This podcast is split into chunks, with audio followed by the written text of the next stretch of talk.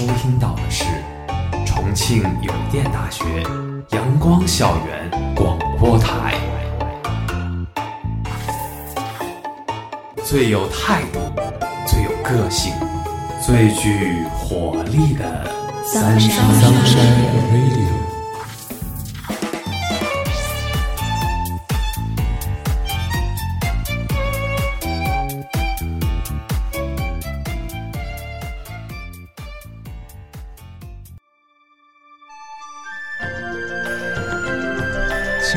众朋友们，大家中午好，欢迎收听今天的阳光校园广播台，我是主播安和，我是主播阿软。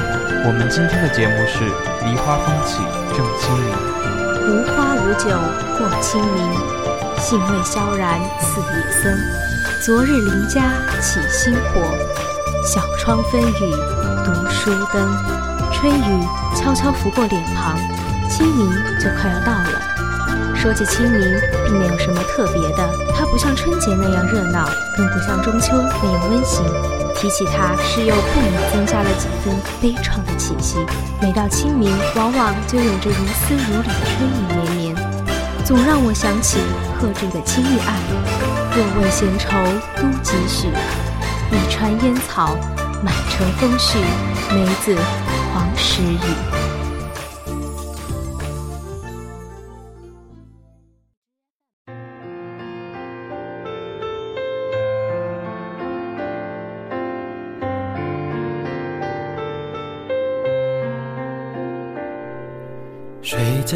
心底渐相渐远，想过浮生多少年。谁家唱短笛，锦瑟丝弦，惊起西风冷楼阙。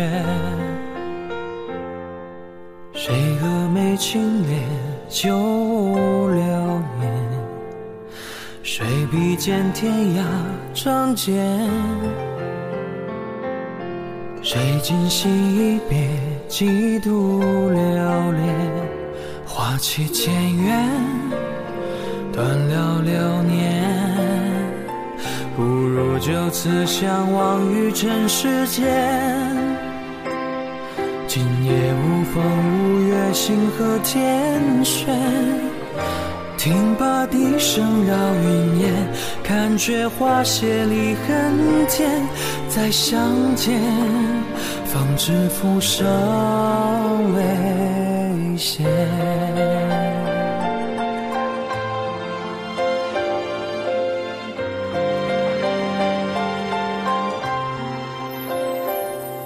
若回首作别，流云万千。染千万流连。若今昔一别，一别永年。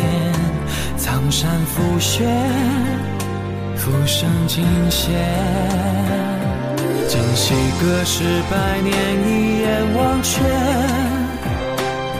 弹指弹他轻许的誓言，把千年咒怨轻灭。成全了谁的祈愿？他不见，他手上花香远，不如就此相忘于尘世间。今夜无风无月，星河天悬。听罢笛声绕云烟，但却花谢离恨天。再相见。方知浮生未歇。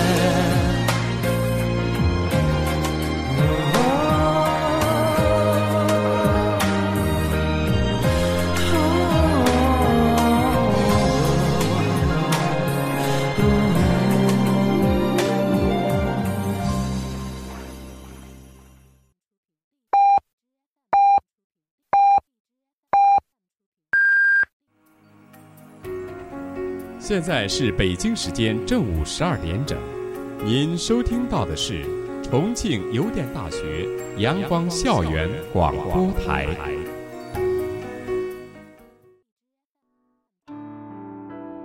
其实，在我看来，清明他总喜欢拖着沉重的步伐，毕竟人人事事皆有悲和眷恋。但从另一个角度来看，也可以说它是一个比较清雅的日子。我们可以趁着这个时候，给工作学习了一两个月的我们放个小长假，出门踏踏青，看看景，享受一下春天的脚步。其实啊，我们现代的清明是一种简化的清明，在古代，清明是有很多习俗的。除了因为介子推而起的禁火、寒食、扫墓之外，还有踏青、植树、荡秋千、打马球、插柳条等。同时，这个节日我们庆祝真行，去告慰心中深沉的哀思和寄托。嗯，而且清明还有一个大家都熟知的别名，叫寒食节。我国传统的清明节大约始于周代。已有两千五百多年的历史。清明最开始是一个很重要的节气，清明一到，气温升高，正是春耕春种的大好时节，故有清明前后种瓜种豆、植树造林、莫过清明的浓念。后来，由于清明与寒食的日子接近，而寒食是民间禁火扫墓的日子，渐渐的，寒食与清明就合二为一了。而寒食继承清明的别称。也变成清明时节的一个习俗。清明之日不动烟火，只吃凉的食品。关于寒食，有这样一个传说：相传春秋战国时代，晋献公的妃子骊姬为了让自己的儿子奚齐继位，就设毒计谋害太子申生。申生被逼自杀。申生的弟弟重耳为了躲避祸害，流亡出走。在流亡期间，重耳受尽了屈辱。原来跟着他一道出奔的臣子，大多陆陆续续的各奔出路去了，只剩下少数几个忠心耿耿的人一直追随着他。这其中啊，就有一人叫做介子推。有一次，重耳饿晕了过去，介子推为了救重耳，从自己的腿上割下了一块肉，用火烤熟了，就送给重耳吃。十九年后，重耳回国做了君主，他就是著名春秋五霸之一。晋文公，晋文公执政后，对那些和他同甘共苦的臣子大加封赏，却唯独忘了介子推。有人在晋文公面前为介子推降屈，晋文公猛然忆起旧事，心中有愧，马上差人去请介子推受赏封官。可是差人去了几趟，介子推不来，晋文公只好亲自去请。可是当晋文公来到介子推家时，只见大门紧闭。介子推不愿见他，已经背着老母躲进了绵山。晋文公便让他的御林军上绵山搜索，没有找到。于是有人出了个主意，说不如放火烧山，三面点火，留下一方。大火起时，介子推会自己走出来的。于是晋文公便下令举火烧山。孰料大火烧了三天三夜，大火熄灭后，终究不见介子推出来。上山一看，介子推母子俩抱着一棵烧焦的大柳树，已经死了。晋文公望着介子推的尸体，哭拜一阵，然后安葬遗体。发现介子推脊梁堵着个柳树树洞，洞里好像有什么东西。掏出一看，原来是片衣襟，上面题了一首血诗：“割肉奉君尽丹心，但愿主公常清明。”柳下做鬼终不见，强似伴君作谏臣。倘若主公心有我，一我之时常自省。臣在九泉心无愧，勤政清明复清明。晋文公将血书藏入袖中，然后把介子推和他的母亲分别安葬在那棵烧焦的大柳树下。为了纪念介子推，晋文公下令把绵山改为界山。在山上建立祠堂，并把放火烧山的这一天定为寒食节，享誉全国。每年这一天禁忌烟火，只吃寒食。走时，他伐了一段烧焦的柳木，到宫中做了双木屐，每天望着它叹道：“悲哉足下！”足下是古人下级对上级或同辈之间相互尊敬的称呼，据说就是来源于此。第二年。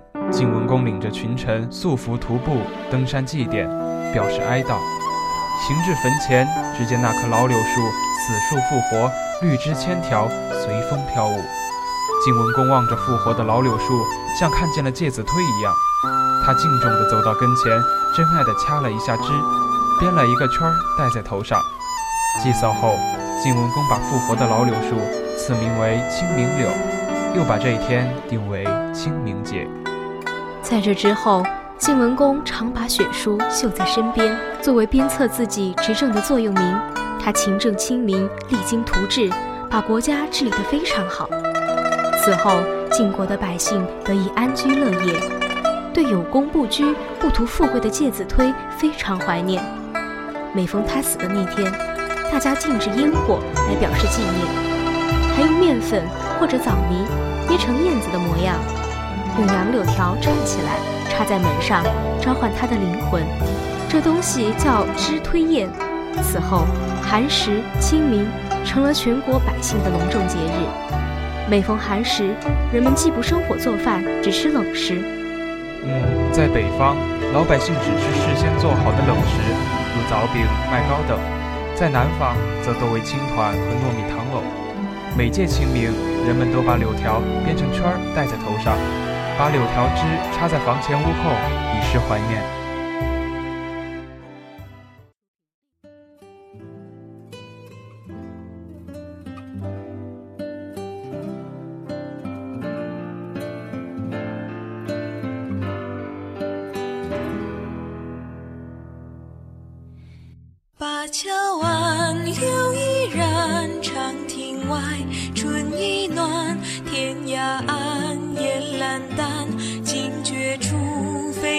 散，此生何日然？江湖夜雨，知笑谈。倚高楼，拨酒寒，挑灯看，清风乱。犹记得初相逢，难心痛，年少懵懂。回首处望苍穹，千里。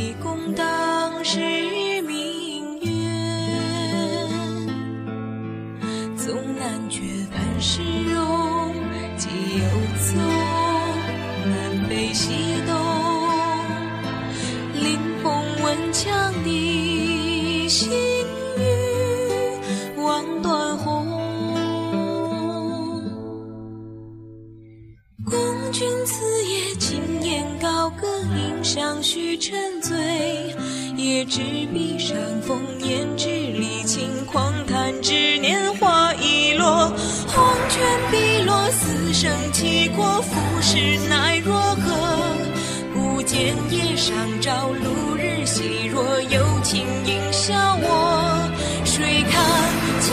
雪。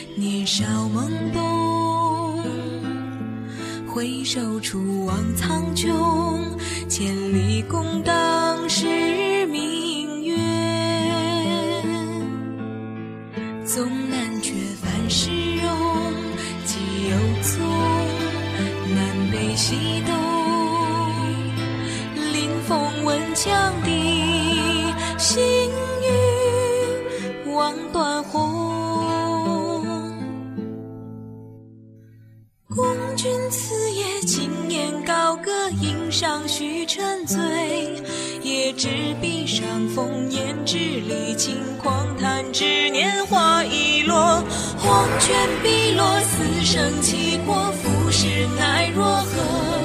不见夜上朝，露日西若，有情应笑我。谁看青丝雪，红莲街灯摇曳。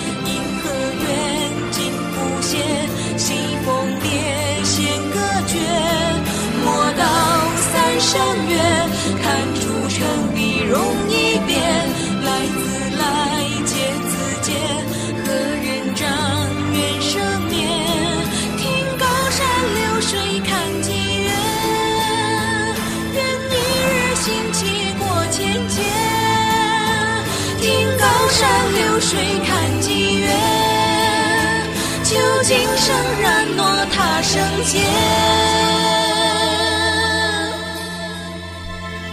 犹记得初相逢，但心痛，年少懵懂。回首处望苍穹，千里共当时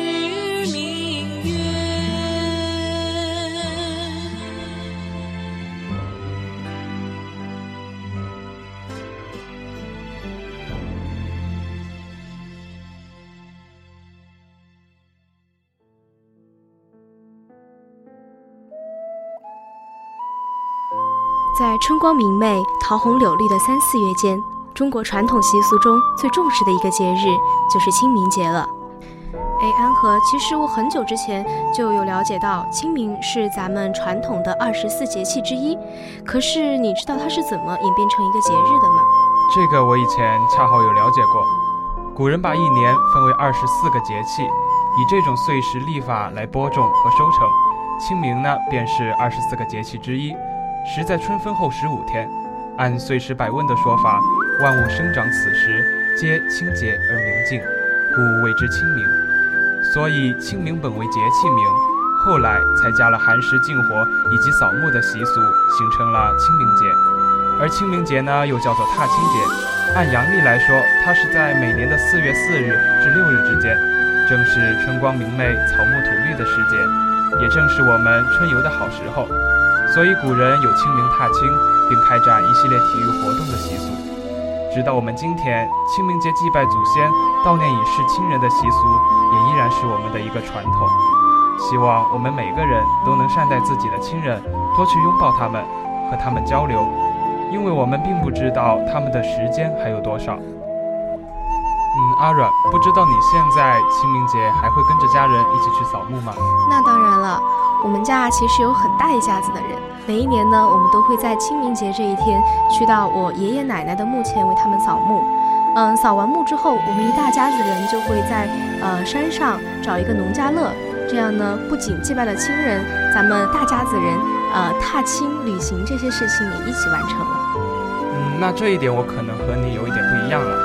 可能一些小耳朵和我一样，都只会在过年期间跟着家人一起去祭拜一下祖先、扫扫墓，而在清明节这天，会选择好好的利用一下假期，休息一下自己，放松一下身心吧。确实啊，咱们现在的生活节奏也是越来越快，每年呢能有一次去祭拜亲人的机会，我觉得已经很不错了。所以呢，我觉得我们每个人就要更善待现在我们身边的亲人，多去拥抱他们，和他们交流，因为我们也不知道他们的时间还有多少。前段时间呢，我在知乎上看到过一个照片，一个小女孩和她的爷爷在吃汉堡，他们并没有讨论那个汉堡的味道会有多好，而是小女孩全程玩着手机，爷爷默默地看着她。那一刻，其实我也想到了放假回家时的自己吧，为了逃避奶奶的唠叨。或者说，认为自己和老人并没有什么共同的话题点，或者觉得他们每天提到的话题都已经听厌倦了，一味地躲在屋子里玩手机，甚至为自己找些借口。但其实到最后，剩下的更多还是懊悔吧。说到这儿，我也想给大家分享一首《寒食行》，希望大家能够更加的珍惜和家人在一起的时光。寒食家家出古城，老人看屋少年行。秋垄年年无旧道，车途散行入衰草。牧儿驱牛下种头，未有佳人来洒扫。远人无坟水头祭，还应复孤望乡拜。所以说，逝者已去不可追，请君珍惜眼前人吧。清明墓碑前，无限的伤感将被抒发，祭祀者的泪珠将串成一段段失落的回忆。暖春的微风抹不尽伤感，人生漫长的旅途不会。宗脉的延续若是一串加粗的省略号，那么老人的白发便是清明节最醒目的问号。孝顺与赡养是唯一正确的选择，是炎黄子孙对清明的最佳诠释。让孝敬之心日日在，坚持善待自己的父母与老人，让暖春四月的某个清明，立于浮起万千愁绪的细风中，才不至于面对死气沉沉的墓碑，空余悠悠的哀叹和无边的自责，背负一团心冷，在风里哀嚎盘旋。杜牧有一句诗啊，叫“清明时节雨纷纷，路上行人欲断魂”。其实前面几天呐、都挺暖和的，但在我的印象中，不知道为什么，基本上很多时候每到清明，它总是会多多少少洋洋洒洒的下着小雨。也不知道这个清明节会不会像往常一样呢？说到这个呀，其实我也有所了解。清明总会下雨这个现象，其实用高中的地理知识就可以解释。在清明前后啊，冬去春来，冷空气减弱，海洋的暖湿气流呢就活跃北上，冷暖气流经常会在南方交汇，这势均力敌的现象造成了南方阴雨绵绵的天气。而在清明前后，海洋暖湿气流不停地输入大陆，大气层的水汽在晚上就会冷却凝结成毛毛雨。对于我们现在这些不是农桑的年轻人来说，一定要每天都是艳阳天才好。殊不知春雨贵如油的含义。老人们常说，清明下雨意味着一年的好收成。那你也不仅是提醒了我，更是提醒了小耳朵们，在清明节的前后，记得多加衣服，随身携带雨伞。刚才不是说到杜牧的那一句“清明时节雨纷纷”吗？我之前在微博上也看过这样一个玩笑话，说其实杜牧他老人家是个巫师，清明那句诗是他给那天下的咒语，至今没有人能解开那个咒语，自然清明时节常下雨。当然，这也只是一个玩笑话。咱们一直说清明清明啊，我想到这个《清明上河图》，它难道也是和清明节有关吗？显然不是的，因为时节对不上。在《清明上河图》上有吃西瓜的，还有光膀子的。有一种说法呢，是清明是一种歌功颂德，意思是政治清明。相信很多九零后还是听过许嵩的歌，他有一首歌就叫《清明雨上》。哎，其实我一直有一个疑问啊，这首歌为什么叫《清明雨上》而不叫《清明雨下》呢？知乎上啊，也有人提过跟你一样的问题，其中有一个回答说道，雨上是天堂，而雨下呢是人间，所以他这首歌的作词其实真的蛮有考究的。下面呢，就让我们一起来欣赏这首许嵩的《清明雨上》。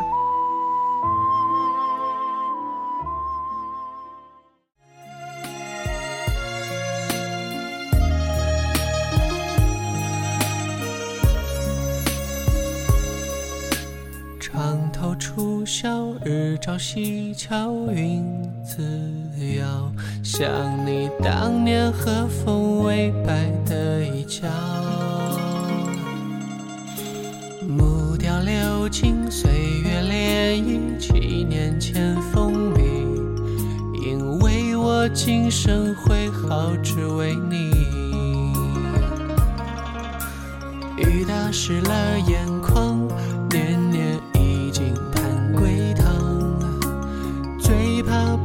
不觉泪已拆两行。我在人间彷徨，寻不到你的天堂，东拼西凑，放恨不能遗忘。又是清明雨上。这句寄到你身旁，把你最爱的歌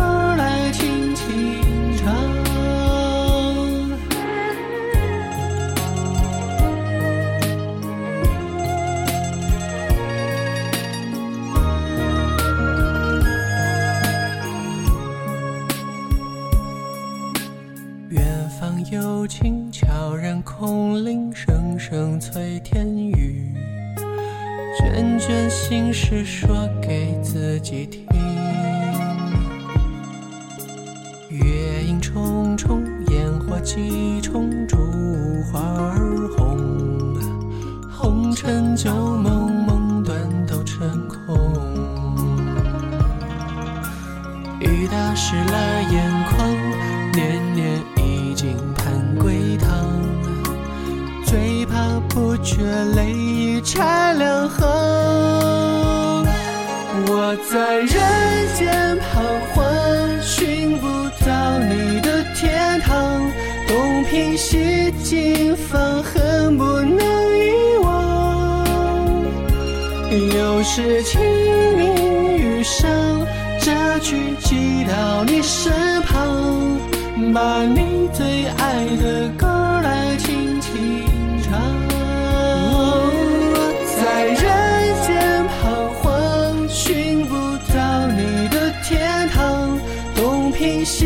心房，恨不能遗忘。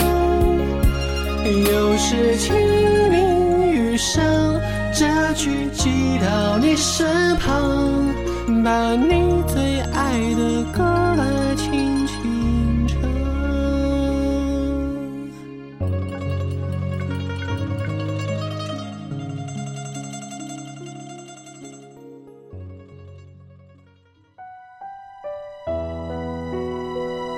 佳节清明桃车笑，野田荒冢只生愁。雷惊天地龙蛇蛰，雨足胶原草木柔。这是宋代黄庭坚的《清明》，春雷阵阵，春回大地，芳草萋萋，桃李绽放。春光是这样的美好，而野田荒冢让人心生悲，让人心生悲凉。人生啊，其实就是一个过程。世间的万物有生就有灭，这就是规律，谁也无法逃脱。春分过，清明来。古诗中清明的意境是博大深远的，提醒着人们要善待亲人，善待自己，过好每一天。民间也有“清明谷雨两相连，敬重讲田莫迟延”的说法。清明啊，是春耕的好时节，也是播种希望的好时节，更是生活的新起点。哎，这个就像我们开始说到的清明节的起源。介子推呢，为了提醒晋文公清正廉明，不惜献出了自己的生命。而清正廉明这个词，一直就是一个从古至今的话题。而今年啊，恰好是咱们新中国建国七十周年。这么多年的发展，中国从从前那样一个积贫积弱的国家，转眼间成为了世界第二大经济体。综合国力的一个历史性的跨越，受到了全世界的瞩目。在这些年啊，我们可以看到，比如说像高铁、移动支付，还有最近的一个五 G 的发展，都是我们可以在生活中切实感受到的这些年国家的巨大发展。而这其中离不开我们人民的奋斗，也更少不了我们优秀的领军人。对的，回望二零一八呢，合作共赢是中国外交的一个鲜明的气质，共建“一带一路”国际合作走向深入，亮点纷呈。迄今为止，中国与沿线国家的贸易总额已经超过了六万亿美元，对沿线国家的投资更是超过了八百亿美元，为当地创造了二十四万个工作岗位。转眼呀，来到了二零一九，我们可以看到中国外交的一个关键词是开放。在今年呢，我们也会秉持着合作共赢的原则，与世界各国一起，在开放中扩大我们的共同利益。在合作中实现机遇共享。正如今年新年前夕，我们的习总书记通过中央广播电视总台和互联网发表的二零一九年新年贺词：“一个流动的中国，应当充满繁荣发展的活力。我们都在努力奔跑，我们也都是追梦人。人民是共和国的坚实根基，人民是我们执政的最大底气。一路走来，中国人民自力更生，艰苦奋斗。”创造了举世瞩目的中国奇迹。新征程上，不管乱云飞渡、风吹浪打，我们都要紧紧依靠人民，坚持自力更生、艰苦奋斗，以坚如磐石的信心只争朝夕的劲头，坚韧不拔的毅力，一步一个脚印，把前无古人的伟大事业推向前进。我们面前的2019年有机遇，也有挑战，大家也还要一起拼搏，一起奋斗。梨花风起正清明，游子寻春半出城。日暮笙歌收拾去，万株杨柳数流莺。今天的节目到这里就结束了，我是主播安和。如果你想收听我们的更多节目，欢迎在荔枝、网易云音乐搜索电台“重庆邮电大学阳光校园广播台”。如果你有好的意见或者建议，可以在新浪微博搜索“重庆邮电大学阳光校园广播台”，或者关注我们的官方微信公众号 “Sunshine Radio”。重庆邮电大学阳光校园广播台，更多精彩等你来。